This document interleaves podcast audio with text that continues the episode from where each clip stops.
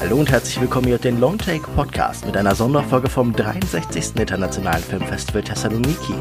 Und weil die Zahl der Kollegen vor Ort doch eher beschränkt ist, es gibt hier nicht so viele Kritiker, dachte ich mir, ich benutze den Podcast mal wie ein Tagebuch und spreche ganz allein. Jetzt komme ich mir vor wie so eine Nebenfigur aus einem Bioshock oder Resident Evil Spiel, nur dass ich eben nicht dokumentiere, wie ich mich langsam in ein Monster verwandle, sondern wie ich Filme in Griechenland sehe. Ganz kurz zur Einführung, was ist denn das internationale Filmfestival Thessaloniki? Das ist ein, wie der Name schon sagt, Filmfestival seit 1960 vom griechischen Kultusministerium veranstaltet. Jedes Jahr im November und im März gibt es auch ein entsprechendes Dokumentarfilmfestival. Thessaloniki, das ist die zweitgrößte Stadt Griechenlands, eine Millionenstadt. Das merkt man ja auch, finde ich, sehr deutlich an. Es ist wahnsinnig lebendig. Also egal welcher Wochentag, egal welche Uhrzeit, man ist hier nicht allein auf den Straßen. Es ist eine so seltsam rhizomatisch aufgebaute Stadt. Man hat irgendwie nie das Gefühl, so im Kern zu sein, selbst wenn man wie ich hier die ganze Zeit im Stadtkern ist. Äh, alle diese Kinos hier, in denen das stattfindet, sind doch relativ nah beieinander, so im 200 Meter Laufweite vielleicht.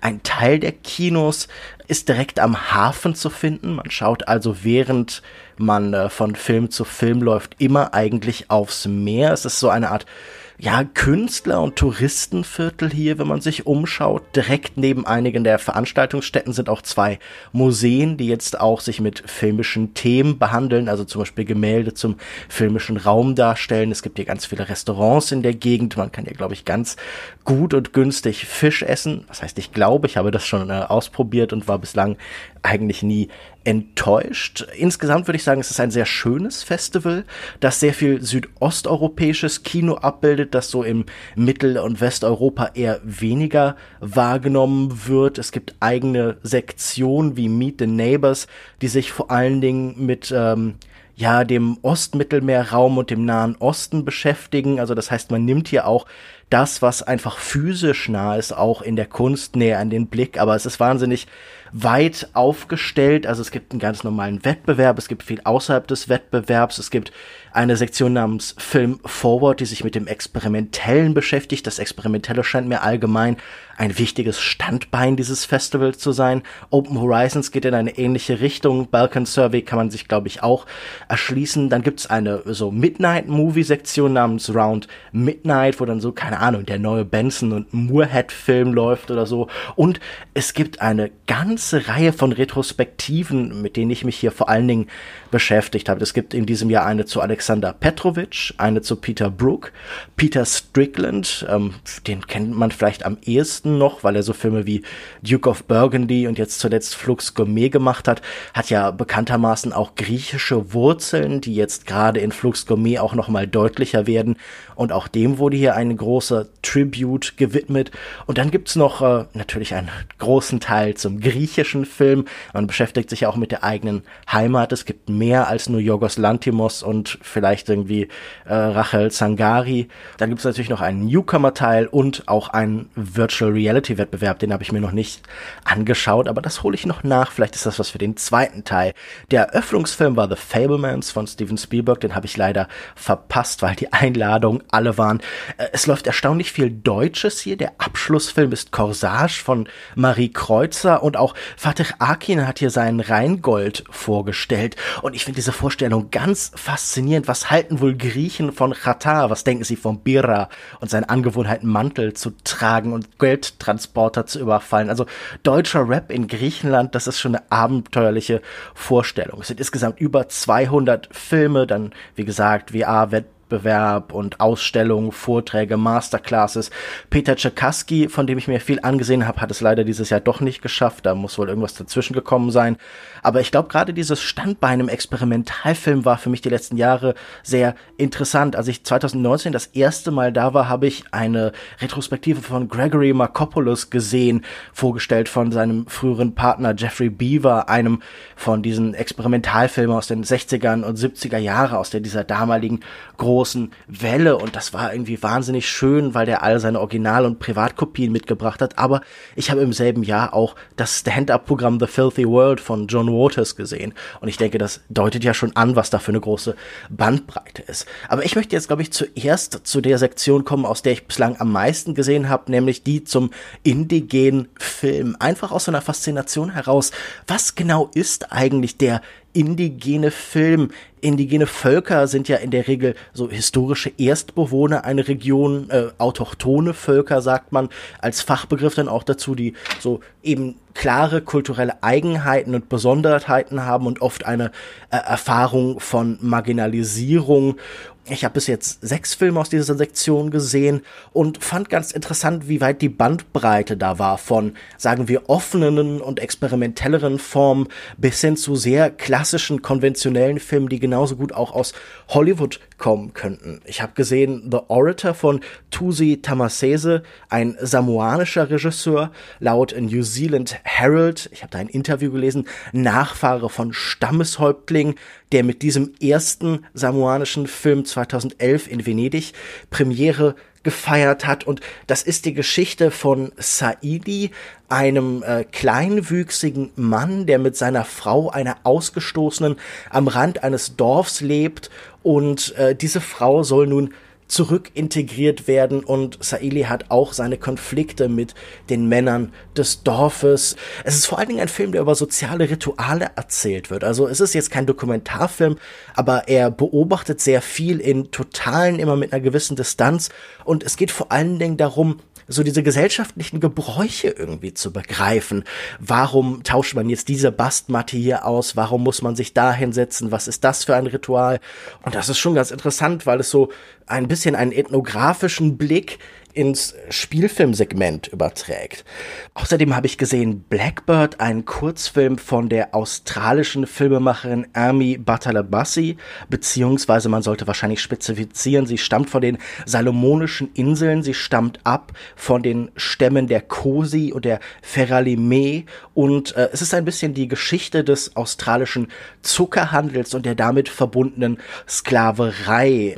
Und der Film ist in dieser Hinsicht interessant, dass er eine sehr sinnliche Dimension hat, dass man die ganze Zeit das Gefühl hat, man bekommt ein Gefühl für die Textur, für den Schweiß der Menschen bei dieser Arbeit. Es ist eine recht simple Geschichte, es ist ja auch kein langer Film, aber er ist vor allen Dingen eben definiert dadurch, dass er sehr stark die Sinneseindrücke dieser Welt versucht zu übertragen. Bedevil von 1993 ist auch ein australischer Film, einer dieser vielen Superlativfilme insofern, dass er der erste Film einer australischen Aborigine-Frau ist, nämlich von Tracy Moffat. Und das ist ein ganz faszinierender Film, so eine Art episodische Komödie, würde ich fast sagen, die auf verschiedene Weise die Nachwirkung der australischen Kolonisation eben beschreibt, in so ganz abstrakten, fast theaterhaften Welten, die mich am ehesten an Paul Schraders Mishima erinnert haben, weil sie oft so breite, abstrakt gemalte, bunte Hintergründe haben. Das Ganze ist ein bisschen wirr und ein bisschen albern an manchen Stellen, aber das will es, glaube ich, auch sein. Und das fand ich insofern interessant, dass es eben sich nicht so in diesem klassischen Trauerkitsch, in dem Einrichten, im Leiden sich ergeht, sondern dass es eben eine ganz interessante eigene Perspektive öffnet. Ich glaube, der bekannteste Film aus der Lektion, den ich bis jetzt gesehen habe, ist Tana von 2015 von den australischen Filmemachern Martin Butler und Bentley Dean, benannt nach der gleichnamigen Pazifikinsel, auf dem die ethnische Gruppe der Ni Vanuatu lebt und die Regisseure haben sich dort sieben Monate eingerichtet und mit den Ni Vanuatu eine Art Romeo und Julia Geschichte über verfeindete Fraktionen, verfeindete Stämme. Stämme ist ein schwieriger Begriff, aber er wird oft auch tatsächlich noch als Selbstbeschreibung irgendwie wohl benutzt in dieser Situation und die Leute vor Ort haben in diesem Film vor allen Dingen sich selbst gespielt. Die tatsächlichen Menschen Marie Wawa und Mungau Dain haben dann auch die Figuren Wawa und Dain gespielt, die sich verlieben. Sie gehören derselben Gruppierung ein, aber sie soll an ähm, das Mitglied eines anderen, einer anderen Fraktion verheiratet werden, um einen Konflikt abzuwenden. Aber ja, sie wollen eigentlich lieber zusammenbleiben, wie das eben mit der Liebe ist. Und hier fand ich eben auch noch einen weiteren Aspekt deutlich. Geschichten über autochtone Völker, über Indigene leben in der Regel, so klischeehaft das jetzt klingt, von starken Naturbildern. Es geht ja auch oft in diesen Kulturen um eine Verbindung zur Natur, die vielleicht stärker ausgeprägt ist als jetzt bei den Bewohnern von großen Städten zum Beispiel. Und ich habe auch da oft das Gefühl, es ist nah am Kitsch. Nun kann man sich fragen, okay, das ist eine Selbstdarstellung. Ist das denn, kann das verkitscht sein? Kann das auf einen Effekt abzielen?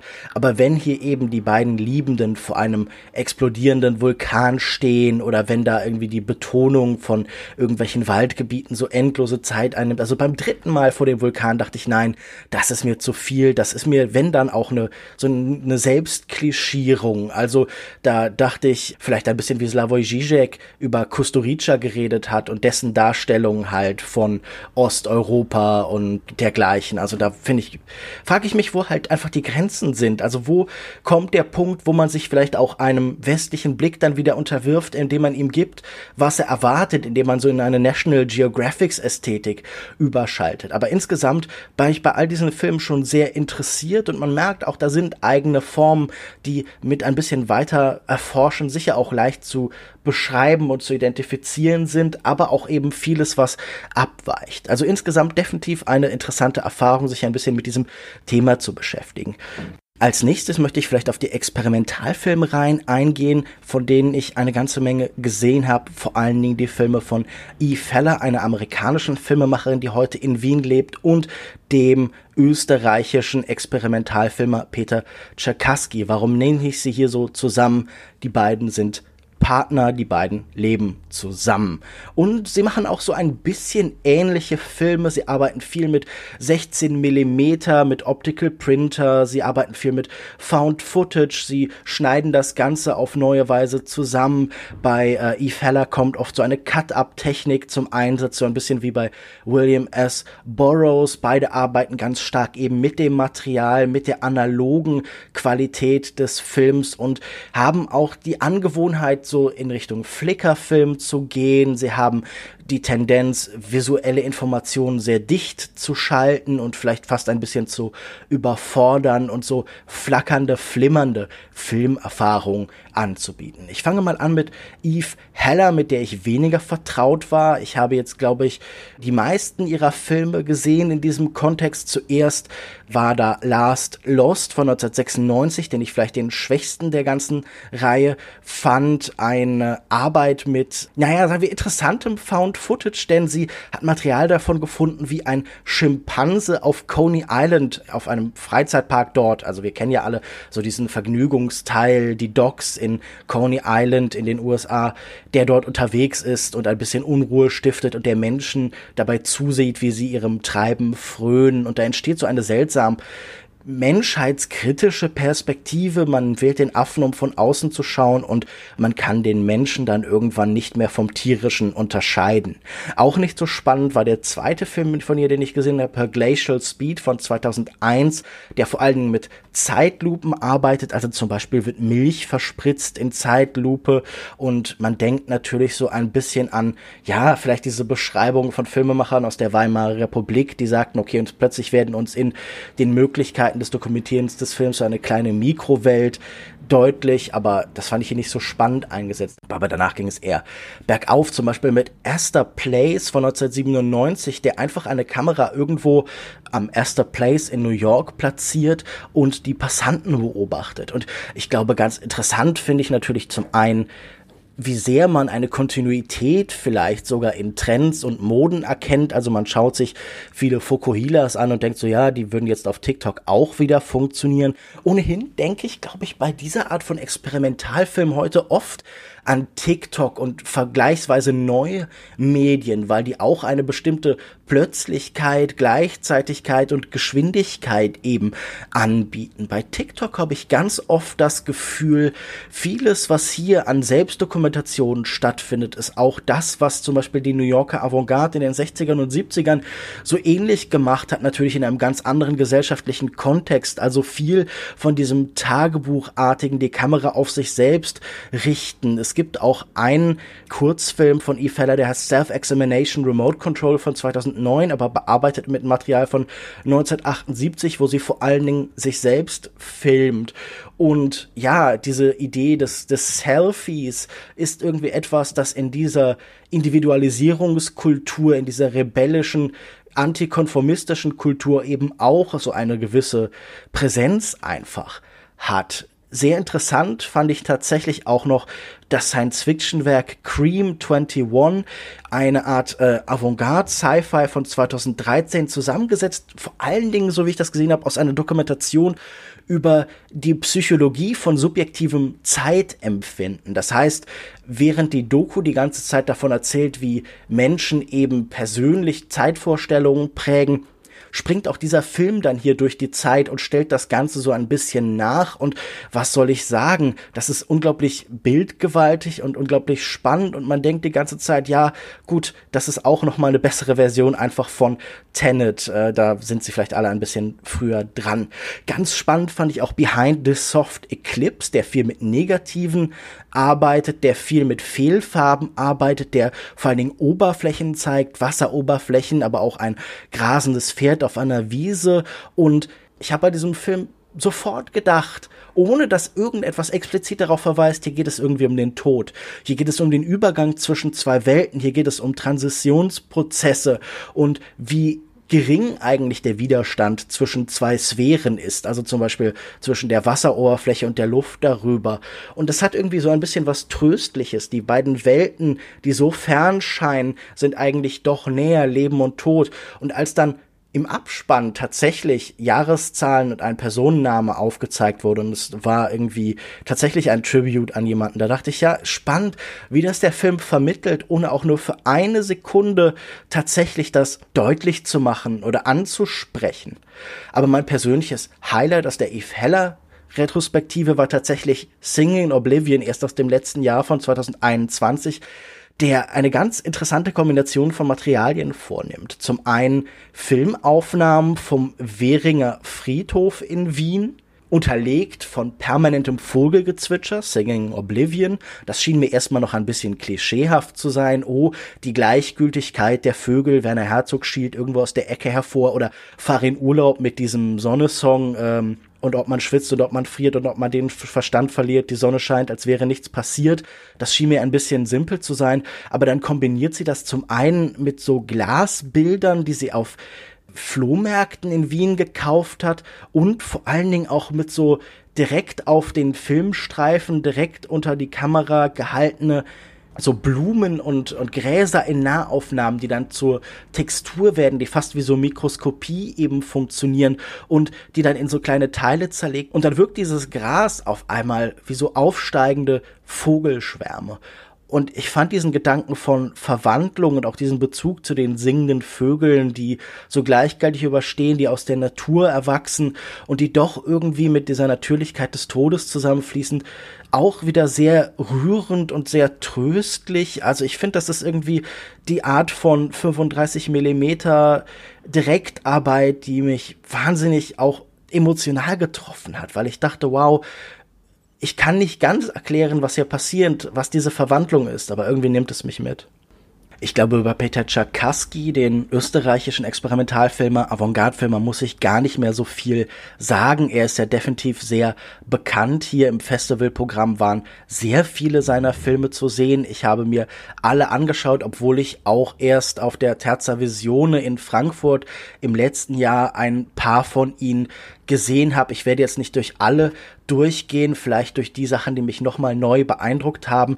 Ich fand Manufaktur, schon dieses Wortspiel ist irgendwie schön, der eine Autowerbung in eine Aneinanderreihung von chaotischen Unfällen, von Frakturen und Zerstörungsritualen verwandelt der wirklich daraus Techno macht und irgendwie einen richtig zuballert, dass man denkt, irgendwie Peter Tchaikovsky im Club und die Leute gehen ab, wenn sie entsprechend drauf sind. Der hat mich schon sehr beeindruckt. Auch viele der bekannteren von ihm, also zum Beispiel Outer Space oder auch The Exquisite Corpus, sind immer noch ganz hervorragend. The Exquisite Corpus macht ja aus einer billigen, so Nudie Cutie Erotikfilm. Ich weiß nicht genau von wann. Es sieht so ein bisschen so vielleicht so 60er Jahre mäßig oder 50er Jahre mäßig aus. macht er so eine seltsame Geistergeschichte, eine Geschichte von gespaltener Persönlichkeit und das funktioniert ganz hervorragend und gerade auch Peter Czerkaskis Film aus dem letzten Jahr Train Again, den ich auf dem schon angesprochenen Terza Visione zum ersten Mal gesehen habe, den ich auch sehr mochte, den ich auf meiner Jahresabschlussliste habe, den habe ich jetzt noch mal gesehen und muss auch sagen, vielleicht habe ich den auch, wenn ich ihn sehr mochte, wirklich noch unterschätzt, denn er schafft in diesem Arbeiten mit, mit Bildern von Zügen und diesem Bezug zur Filmgeschichte, die ja, wir erinnern uns, ein Fahrt des Zugs am Bahnhof Ciotat in Frankreich und dergleichen und äh, keine Ahnung, Buster Keaton bis hin zu Unstoppable von Tony Scott ergibt sich eine ganz wundervolle Textur. Irgendwann ist das Bild so dicht mit Explosionen, mit Splittern. Unstoppable wird gerade noch mal in seiner sehr offenkundigen Schönheit aufgearbeitet und auch diese Faszination. Ich erinnere mich in Unstoppable, dieser Zug ist außer Kontrolle geraten und muss gestoppt werden, aber wie der Titel schon sagt, er ist leider Unstoppable. Da gibt es eine berühmte Szene, wo so ein, ein Silo voller Getreide, ein Abteil voller Getreide im Zug irgendwie so geöffnet wird und es ist fast so, als würde sich wieder so der Grain von 35 Millimeter über den Film legen. Und mit dieser Szene arbeitet auch Peter Czerkaski so toll, das ist wirklich ein absolutes Highlight und ich würde jedem empfehlen, diese Filme nachzuholen. Im besten Fall im Kino. Es gibt sie, glaube ich, auch auf Mubi. Das alte Mubi-Logo, das alte Mubi-Intro war ja auch von Peter Czerkaski. Aber ja, es lohnt sich.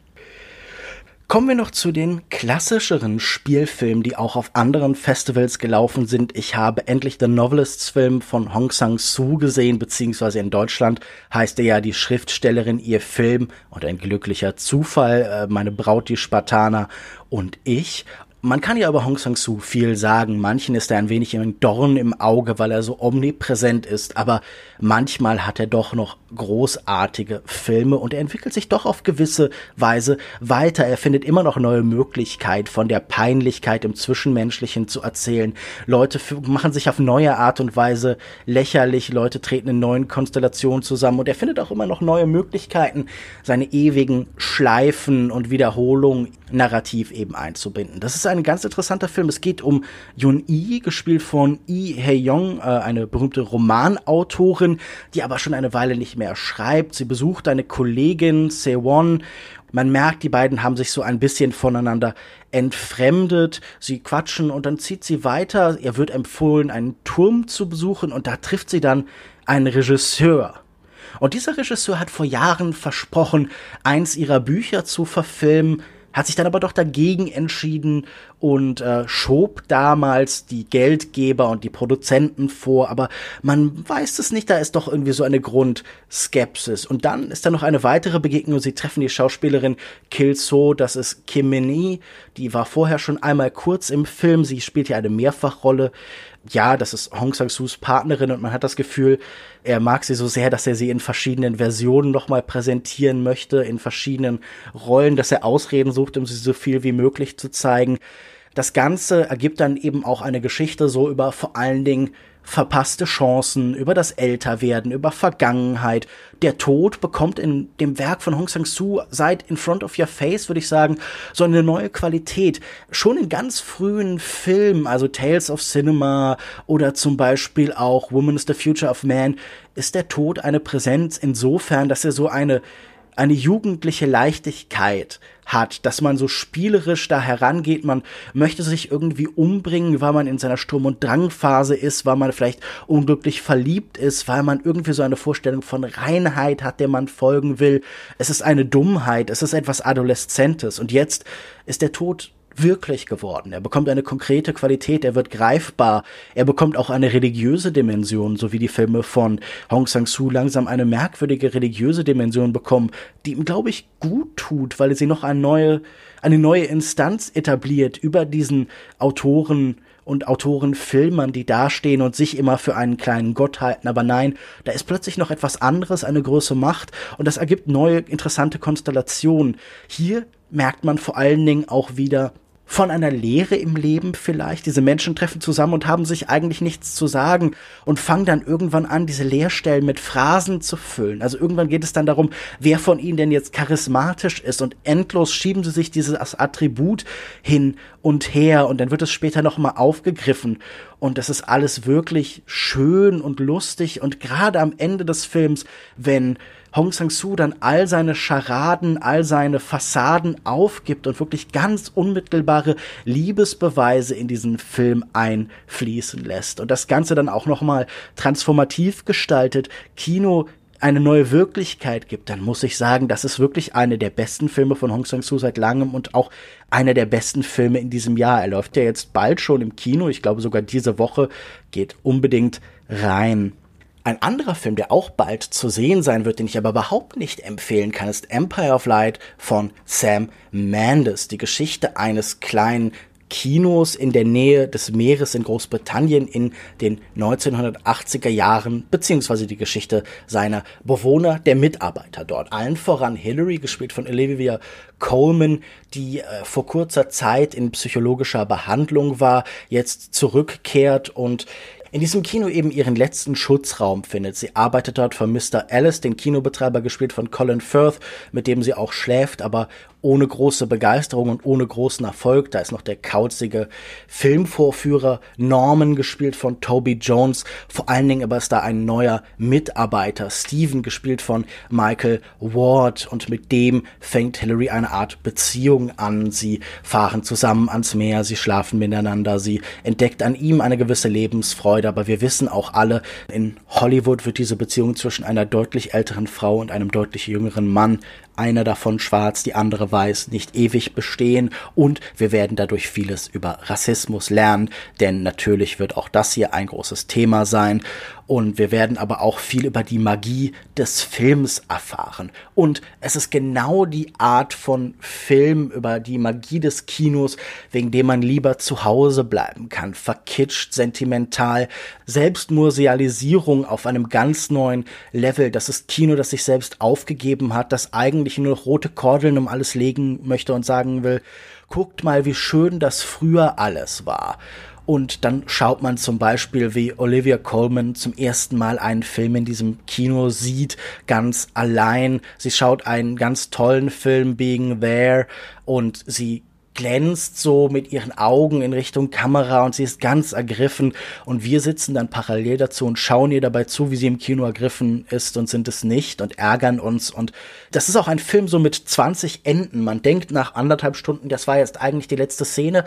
Und dann reiht der letzte Szene an letzte Szene diese Beschwerde gab es manchmal beim letzten Herr der Ringe-Film, aber hier ist es tausendmal schlimmer. Immer wieder wird so eine Finalität suggeriert, eine große Ergriffenheit, ein großer letzter Moment inszeniert, aber dann folgt darauf noch einer und noch einer und noch einer, bis man am Ende denkt, nein, jetzt gehe ich nie wieder ins Kino, jetzt spiele ich nur noch Videospiele und lese Perry Roden Romane. Aber um nicht allzu negativ zu enden, ich habe auch noch eine Restauration von Reconstruction gesehen, was eine schöne Doppelung ist, dem Debütfilm von Theo Angelopoulos, der hier auch eine Retrospektive zu seinem zehnten Todestag spendiert bekommt, die als Gratisvorführung der breiten Öffentlichkeit gezeigt wurde. Das heißt, da war ein voller Saal und schaute sich diesen Film über einen Mord von 1970 an.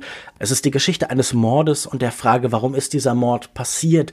Liegt es an den schwierigen sozialen Bedingungen? In dieser Zeit sind in Griechenland wahnsinnig viele Menschen arbeitslos. Es ist die Zeit der Migration als viele griechische Wanderarbeiter oder Hilfsarbeiter auch in Deutschland auftauchen. In Deutschland ist hier die ganze Zeit ein Thema. Es geht niemandem besonders gut und das treibt auch viele in die Prostitution und das lässt auch Beziehungen scheitern und vielleicht führt das auch zum Mord. Und diese Gleichzeitigkeit von einer mythischen Dimension von Mann und Frau als abstrakte Kreaturen und einer ganz konkreten soziologischen Dimension, die so miteinander korrespondieren, ist schon sehr interessant gemacht. Und es ist vor allen Dingen auch ein Film, dem man vor allen Dingen durch dieses Milieu folgt, indem man sich die Bars und die Hütten und ja, die Menschen dieser Zeit anschaut und lernt, wie es wohl irgendwann mal war oder wie es zumindest im Kino war. Ich habe das Gefühl, Theo Angelopoulos ist so jemand, der sehr stark aus der Mode gekommen ist. Man liest schon in den 90er Jahren so sehr wütende Kritiken darüber, dass das ja alles nicht mehr funktioniert und dass das ja aus der Zeit gefallen ist.